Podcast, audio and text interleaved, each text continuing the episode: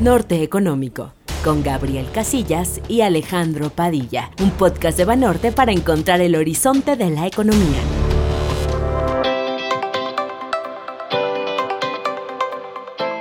Hola, ¿qué tal? ¿Cómo los trata la pandemia? Bienvenidos a Norte Económico, un podcast de Grupo Financiero Banorte. Mi nombre es Gabriel Casillas y me acompaña Alejandro Padilla. Juntos llevamos la conducción del podcast y de los grupos de análisis económico y estrategia financiera de mercados. Hola Alex, ¿cómo estás? Hola Gabriel, me encuentro muy bien. Espero que tanto tú como todos nuestros amigos de Norte Económico se encuentren también muy bien, especialmente con mucha salud. Muy contento por la entrevista que tenemos para el día de hoy. Así es Alex, y en esta ocasión contamos con otra figura en el mundo de la economía y mercados financieros internacionales. Me refiero al economista en jefe del Instituto de Finanzas Internacionales, Robin Brooks. Y bueno, a manera de recordatorio, este Instituto de Finanzas Internacionales, o por sus siglas en inglés, IIF, IIF, es como la Asociación de Bancos de México, pero a nivel mundial. Y no nada más incluye bancos, sino también incluye compañías aseguradoras y todo tipo de instituciones financieras. Es un organismo muy importante que tiene muchos años ya eh, funcionando alrededor del mundo y ayuda para, eh, pues, por ejemplo, eh, tomar temas eh, en, en, temas de legislación, de regulación bancaria, hacer un análisis, poder llevar estos análisis con los diferentes reguladores en diferentes partes del mundo, juntar a, a, los analistas económicos en el mundo y a los banqueros para platicar de cuáles son los temas más importantes en las finanzas y hacia dónde vamos en el futuro. Entonces, por ejemplo, los últimos temas que han estado muy metidos eh, el IIF justamente es en todos estos modelos de ESG, ¿no? De, en, estos, en estos modelos de negocios en donde se incorpora el gobierno corporativo, el tema ambiental y el tema social como parte integral de un organismo. Muy bien, Gabriel. Y además también me gustaría recordarles a las personas que nos escuchan que la entrevista la haremos en inglés, pero podrán encontrar la transcripción en español en el sitio de noticias de Banorte. Y bueno, Alex, pues a cambiar de idioma. La entrevista. La inversión se ha venido estancando. Economic relief overall for La coyuntura económica contada por sus protagonistas. Dear friends from Norte Económico, I'm happy to introduce a great economist and good friend of Banorte, Robin Brooks. I will briefly comment on his very interesting resume. Mr. Brooks is managing director and chief economist at the Institute of International Finance. He joined the IIF in April 2017 from Goldman Sachs, where he was managing director of the firm's FX strategy team. In addition to other relevant positions in the private sector, Robin Brooks spent eight years as an economist at the IMF. His academic research has been published in the American Economic Review, Brookings Papers on Economic Activity, IMF staff papers, among others. Mr. Brooks earned his PhD in economics from Yale University and his Bachelor of Science in Monetary Economics from LSE. Robin, welcome to Norte Económico.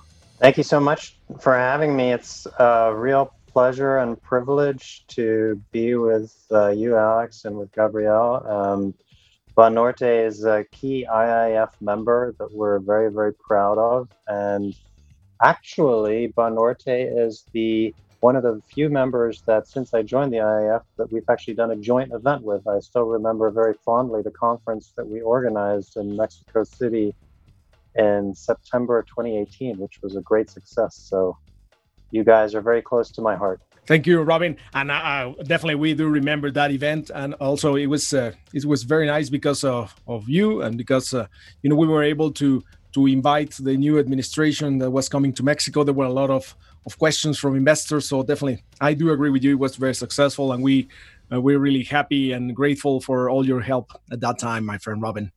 Um, and I really appreciate having you here in our podcast, Norte Económico. Hope you're doing well during these awkward times, and welcome as well. Let me start with the first question, dear Robin. The COVID 19 pandemic is triggering the worst global recession, at least since the Great Depression, almost 100 years ago. What is your assessment about the recovery of the global economy? What do you think about the possible structural changes in the economy following the pandemic? Yeah, great question. And uh, of course, you know, economists uh, going into this shock were kind of fighting the last battle. We were focused on financial imbalances in different sectors and a recession like in 2008, 2009. But this is completely different. It's a medical issue, it's a health issue, right? And it's a virus. And so, what we really need uh, to move beyond this shock is a vaccine. I was listening to the radio when I drove my son to soccer earlier this week, and they said the soonest that mass distribution of vaccines can be expected in the United States is late 2021. And that's in line with some of the things that we've been hearing internally, also out of uh, different official channels.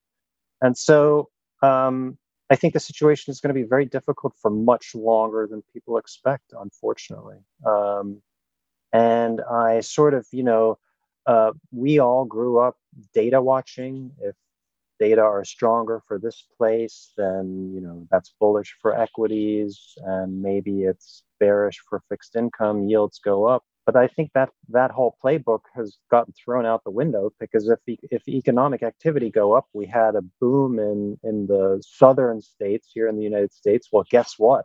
All the people that went to bars and restaurants have given COVID to each other, and we have now a lot of infections. And so um, higher activity paradoxically may be a reverse indicator. It may indicate that three months down the road, activity will be even worse because we have to shut down the economy. So I think we're kind of in this yo yo. I just came back, um, Gabriel, from Germany from vacation, and Germany is seeing the same thing. Lots of tourists are returning from Spain and bringing the virus back. So we think there's a light at the end of the tunnel, but the reality is this thing could last for a while. So our forecasts reflect that, and they're quite negative. And can you tell us, uh, Robin, what's your forecast for the global economy, please? Yes, of course. So um, to give you an idea uh, and a, a, bit of context, um, we had global activity uh, fall by around 2% in 2008, 2009 um, on an annualized basis. We have a global contraction in economic activity now of minus 4.5% for this year. So it is a global recession that is twice as bad as the global financial crisis. And that's really saying something, right? And then, of course, that that's a global average. We have different places in the global economy that are getting hit harder than others the United States actually, even though we Americans like to complain a lot, um, we are lucky, right? We are able to do a massive fiscal expansion, the likes of which have never been seen. We are able to do QE on a scale that's never been seen. And so the recession that we will have here in the United States at the end of the day is going to be far less than in other places uh, including in emerging markets. So, Robin, uh, taking into account your last comments about the policy response to COVID 19, a few days ago, the Federal Reserve announced the review of its longer run goals and the monetary policy strategy. It seems that the Fed is acknowledging a weaker relationship within the Phillips curve, mm-hmm. the limited scope of traditional monetary policy, or even higher evidence for the secular stagnation theory. Mm-hmm. What's your view about the Federal Reserve given this review, and what can we expect about monetary policy worldwide? Mm-hmm.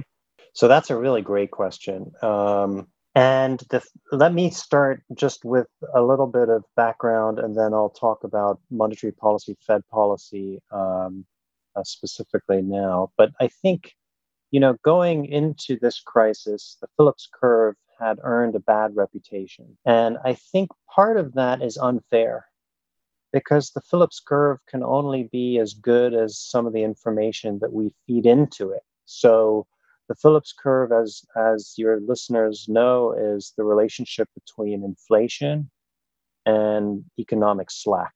And it turns out that we are really, really bad at measuring slack. So, in the United States, for example, before the crisis started, before the COVID shock hit, the unemployment rate was in the threes. So, it was very low by historical standards. But labor force participation, especially among men, was very depressed. And so, that's something that um, the unemployment statistic was missing. And so we basically still had lots of slack in the labor market. And so I want to I don't want to sound defensive. I just want to defend a little bit the Phillips curve. And I, you know, I think in the end, a model can only ever be as good as what we feed in. And I think that um, I'm going to stop defending the Phillips curve now. Um, but um, but I do think that has influenced Fed policy. And the speech that Jay Powell, uh, the chairman of the Fed, gave yesterday, he was saying we don't really understand what Slack is, and we don't understand what NAIRU is, the full employment level in the labor market, and we are quite bad at measuring output gaps. And so, what he did was to emphasize that we are not going to tighten uh, prematurely if we feel like the labor market's getting tight. And we will make up for past inflation undershooting by uh, averaging inflation over the cycle. And I think that's these are things that are good to do. Um, frankly, it's not that new or exciting for markets. I think most of this was priced. I think the market had understood that de facto this was sort of happening already. Um, and so, for the most part, I think this was good. I do have one request or nitpick to the Fed, which is the following. Um, in the end, you know, these are just words average inflation targeting, inflation targeting, NAIRU, blah, blah, blah. What really matters for the US recovery is financial conditions. And in particular, for the United States, the 10 year yield, which influences the mortgage rate for most Americans. And here, I would like to see the Fed do more work on making sure that the 10 year yield is anchored, that we have some stability. So I'm not saying that necessarily we need yield curve control or anything like that, but I think it's really important that the Fed does some, some thinking and signaling about keeping the nominal 10 year yield and the yield curve anchored. Thank you, Robin. Aaron, I think you, you mentioned something very interesting with, with the yield control because uh, actually, you know, with what happened uh, right after Jay Powell's speech in Jackson Hole, that you start to see the steepening of the curve. So that yep. that, that definitely is signaling the yield control. Absolutely, and you know, I, am glad you mentioned that, Gabriel, because um, you know the markets was were trading basically inflation overshoot. I'm exaggerating a little bit because in the end, the 10 year yield went up uh, six or seven basis points. But what the markets were trading was break even inflation going up. So that's markets trading a more permissive Fed. And for the US, to stimulate the US economy, what you actually want is you want break even inflation to go up. So that part was good. But then you want the real yield to go down and that's not what happened yesterday. What happened yesterday was break even inflation went up and nominal yields went up. So that's that's it's kind of a neutral situation to a slight tightening of, of financial conditions. I think that's not what you want. Okay, thanks, Robin. You want to say something, Alex?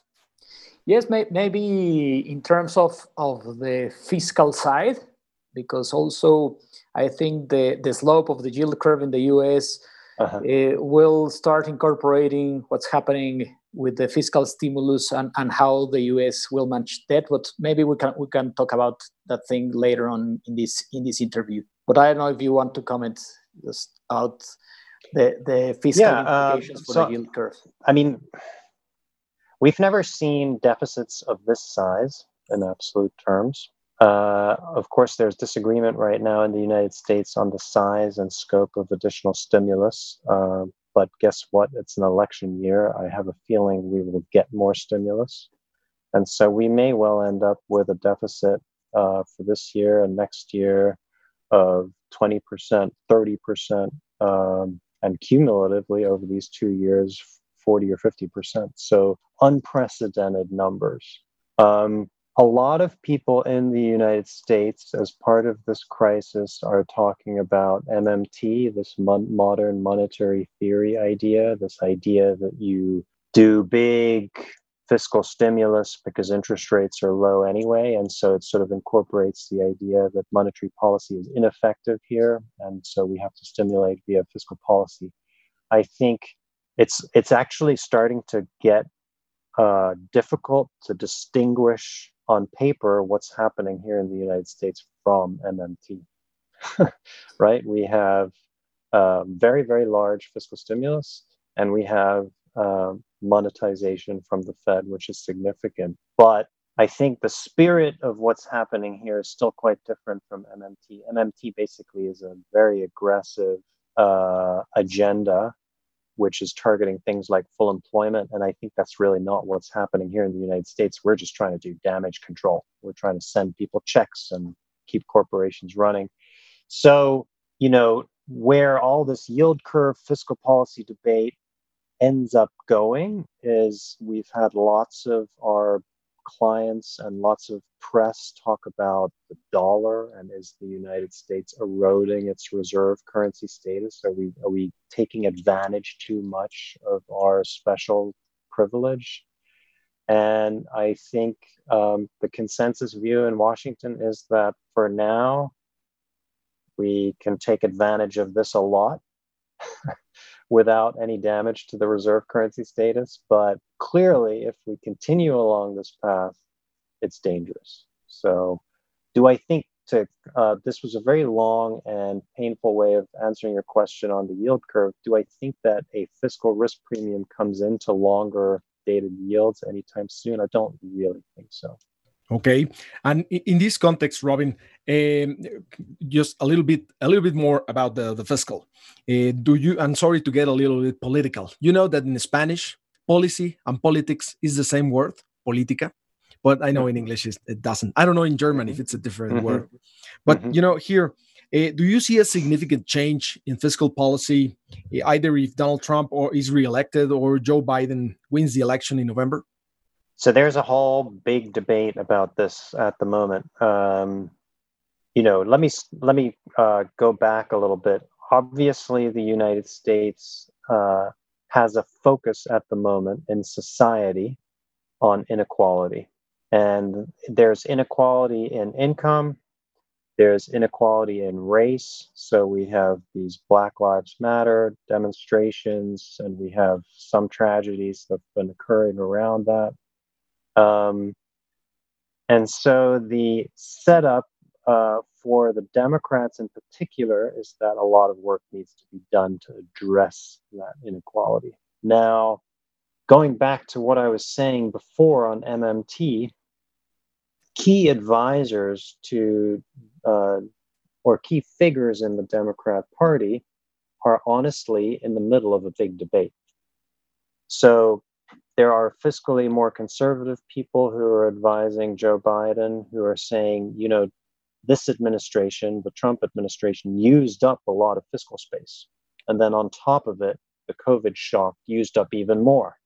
And so we will, our hands are tied, in other words, and we will have to raise corporate taxes and do a bunch of things on the tax side to make sure that the budget gets under control. And then there's a view in the MMT crowd, the most uh, vocal proponent of which is um, Stephanie Kelton, a professor at Stony Brook University on Long Island. And she says, Have you guys learned nothing? Interest rates are low. There is no fiscal constraint. We should go for it. And if we want to do a big employment program, then we can do it. So the Democrats have morphed from, we used to call them tax and spend to borrow and spend. And so, honestly, I, uh, as someone who's fiscally more conservative, I grew up in Germany and I'm not a huge fan of debt necessarily.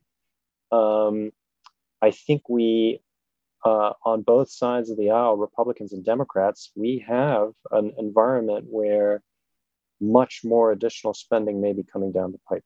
Thanks, Robin. Just, just a, a, real quick question on this on MMT. Uh, do you? I mean, I when I when I read the Stephanie Kelton and I have uh, had the chance to hear her in a conference. Uh, what I always think is, well, maybe this works for countries that you know are able yes. to print reserve money, but not in countries that like Mexico that we do not print reserve money. So, do, do you have any comment on this? Uh, yes. So, um, and I should preface this by saying I am not an MMT expert. um, and I have not read Stephanie Kelton's book, but I do know a bunch about it, and I I tweet uh, with great pleasure, and I tweet about many different topics, including MMT. And I, what I will say is that um, the insults among MMT fans for my tweets are much more creative and lively than the insults that I get on other tweets. So, for some reason, MMT is a topic that arouses lots of emotions. Um, but specifically on your question, in my opinion, MMT is based on kind of a truism or a tautology, uh, and it is the assumption of monetary sovereignty. And that assumption says if you are a monetary sovereign, you can basically uh, control your yield curve no matter what. And therefore, you can, if inflation is well contained, issue lots of debt and uh, spend. And then, of course, what, at, at, some point, inflation will go up, and at that point, you raise taxes or whatever. Um, but the key assumption is basically we can do what we want because we can do what we want.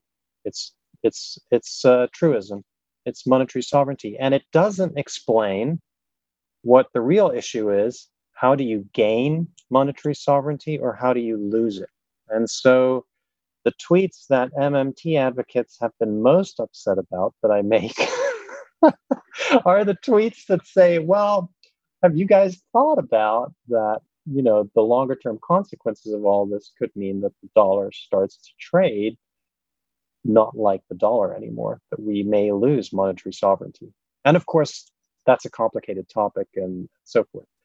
But uh, what we see in emerging markets is that, you know, earlier this year in particular, some emerging markets were quite actively flirting with QE um, and fiscal expansion, of course. And the reality is, markets did not like it at all. The countries that flirted with this kind of thing publicly, Brazil comes to mind in particular, saw their currencies get hammered. And this is the thing that MMT cannot explain.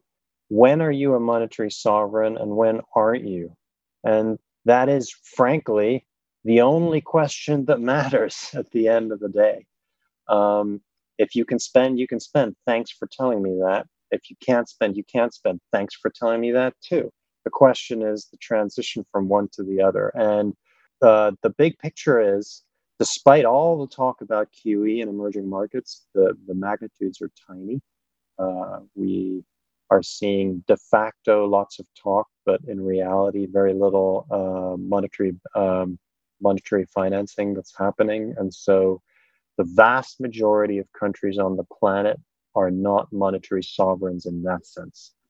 Well, well Robin, I knew that uh, this conversation was uh, entering the FX arena sooner or later because I know that you're uh, highly passionate about the FX market. And, and I have to acknowledge that you are highly talented it, it is in your DNA and, and you will remain a, a highly talented FX strategist. I so think it's me... one one FX strategist talking to another. okay, thank you, thank you very much. So let me ask you something, especially about the recent dollar weakness that we have been observing, and, and I think that uh, it's explained by some of the factors that we have been talking so far in this podcast. But what is your expectation about the US dollar for the re remainder of 2020 and for 2021, uh, given everything that we have been saying so far? And also, what's your view on, on emerging market currencies, especially the Mexican peso? Okay. Thanks for the question. Um, so, we distinguish between the dollar versus the G10 and the dollar versus EM. Uh, and in and in EM, we really take out uh, the Chinese RMB as well. So we look at um, EM ex China. And the dollar versus the G10 is basically a function, as far as I can tell, with my limited understanding of monetary policy differentials, Uh, so interest differentials, uh, and then there are a couple of other things that go on, but basically it's the relative stance of monetary policy. And do I think that in the grand scheme of things, uh, there's room for the dollar to fall a lot versus the G10? No, not really. The two biggest trading partners are the Eurozone and Japan, and both of the, the both of them have very low inflation, borderline deflation. So, is there room for a big dollar depreciation? No, because that would be a deflationary shock to both of those trading partners, and so cannot be sustained. So, my view of the dollar versus the G10, it's basically a snooze fest. That's a technical description for not much is going to happen and it's range bound and frankly not very interesting. Now, all that said, the last couple of weeks, people have gotten very excited about euro dollar going higher, um, uh, in particular because of the EU summit and because people think Europe has kind of gotten a breakthrough. Um, uh, I, I, don't think that's uh, uh, a justification for a big deflationary shock, which euro appreciation would be. I think the much more interesting story uh, is on emerging markets. Emerging market currencies in, in the valuation work that we do are cheap. Mexican peso is cheap. Uh, we have undervaluations across Latin America around 10%, with one big exception, which is Argentina. And the Mex peso is right in there. So there's, in principle, a big premium um, the question is, what needs to happen to unlock that premium? And I think one thing that would be very positive would be obviously the most basic thing is a vaccine. Um, that would transform, I think, global risk appetite um, and be very beneficial to currencies like Mex peso. Second, I think a Democrat administration in November, a Democrat win would be very positive for Mex peso. And then third, um, I think Mexico comes out of this crisis uh, on the policy side looking very good, especially Banxico is one of the more orthodox institutions. We've seen very steady communication, and I and I do think that markets will reward that. Um, the overall sentiment in our client base towards emerging markets is still very mixed, though. Um, people are very skeptical. People have lost a lot of money on emerging markets, and they are still focused on idiosyncratic stories, which are complicated.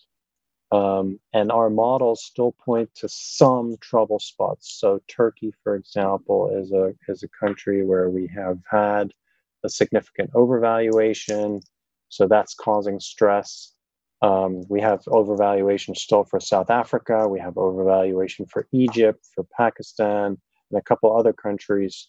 Um, so there's still some stress in the system. But generally speaking, I think for Mex Peso, I I am a fan personally.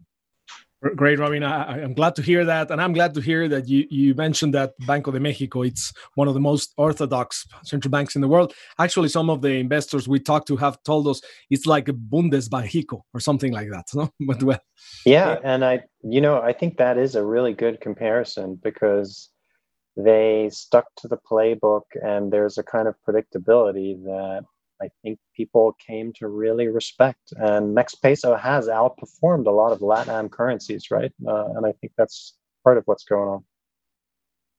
And well, in this context, uh, follow on from the previous question, what's your view, Robin, on LATAM in terms of growth, macro framework, economic policy? I mean, you mentioned a couple of things already, but a little bit more like broader.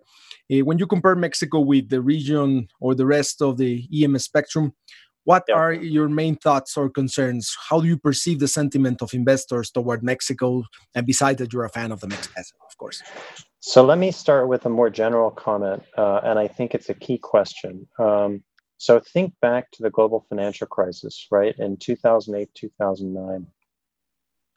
we had dramatic Fed easing in many respects, just as transformative of what as what's happened now. We we had QE for the first time, we had forward guidance for the first time, et cetera all of these things the Fed has done and then some now, right? The balance sheet expansion that we've gotten from the Fed has been tremendous, but actually EM currencies have not recovered as quickly as they did back then. And I think there's a big difference.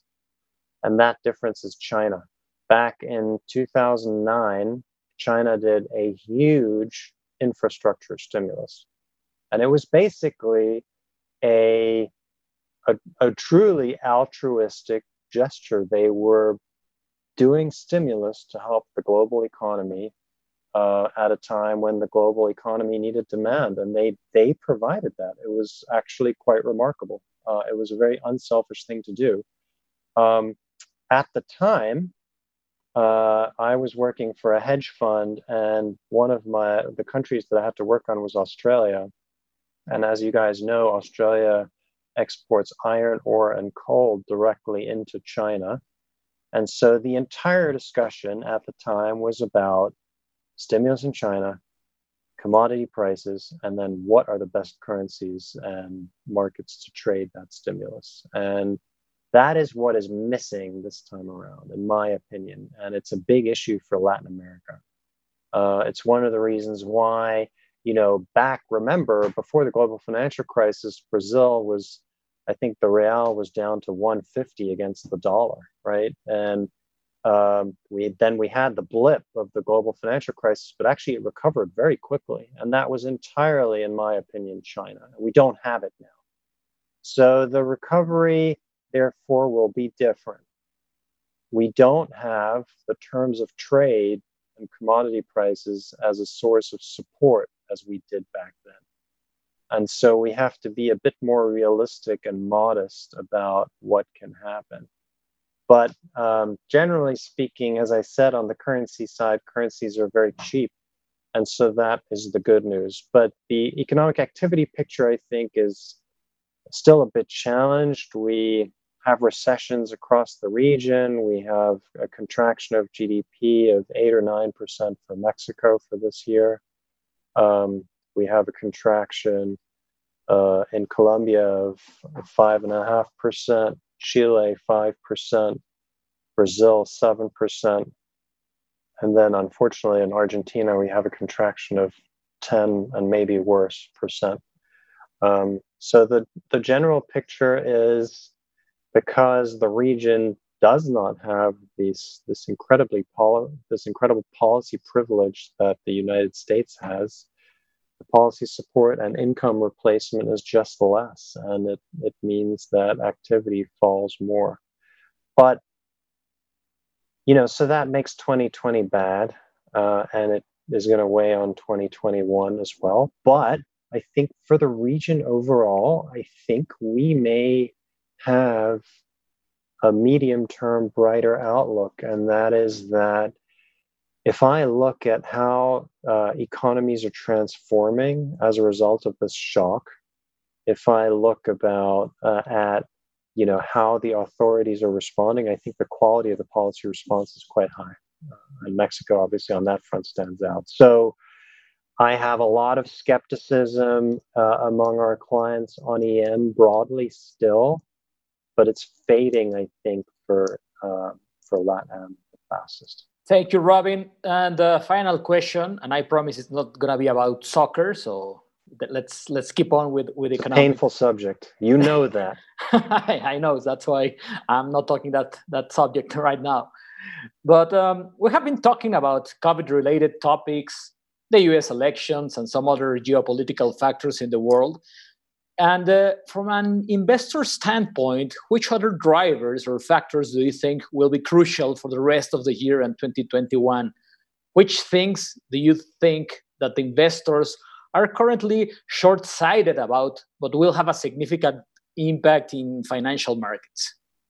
So, um, that's a great question. Um, obviously, the severity of a second wave is going to be key do we have another round of big infections? Um, I think Europe has, you know, been seen as managing the virus well and so is especially vulnerable to a bad second wave. My deputy, Sergi Lanau, uh, who you guys both know, is in Barcelona. I don't think I will ever see him again. I, I let him, he wanted to work from Barcelona. He's disappeared. He may never come back. Um, and he tells me that the virus in Catalonia is very bad. It's they have a really bad outbreak, and Spain broadly is really struggling with a very big second wave. Um, you know, there are lots of people who do summer vacations in Spain, so there's a lot of risk for the rest of the region. Um, the US election is a huge driver. Um, and we will have to see how things develop. I am.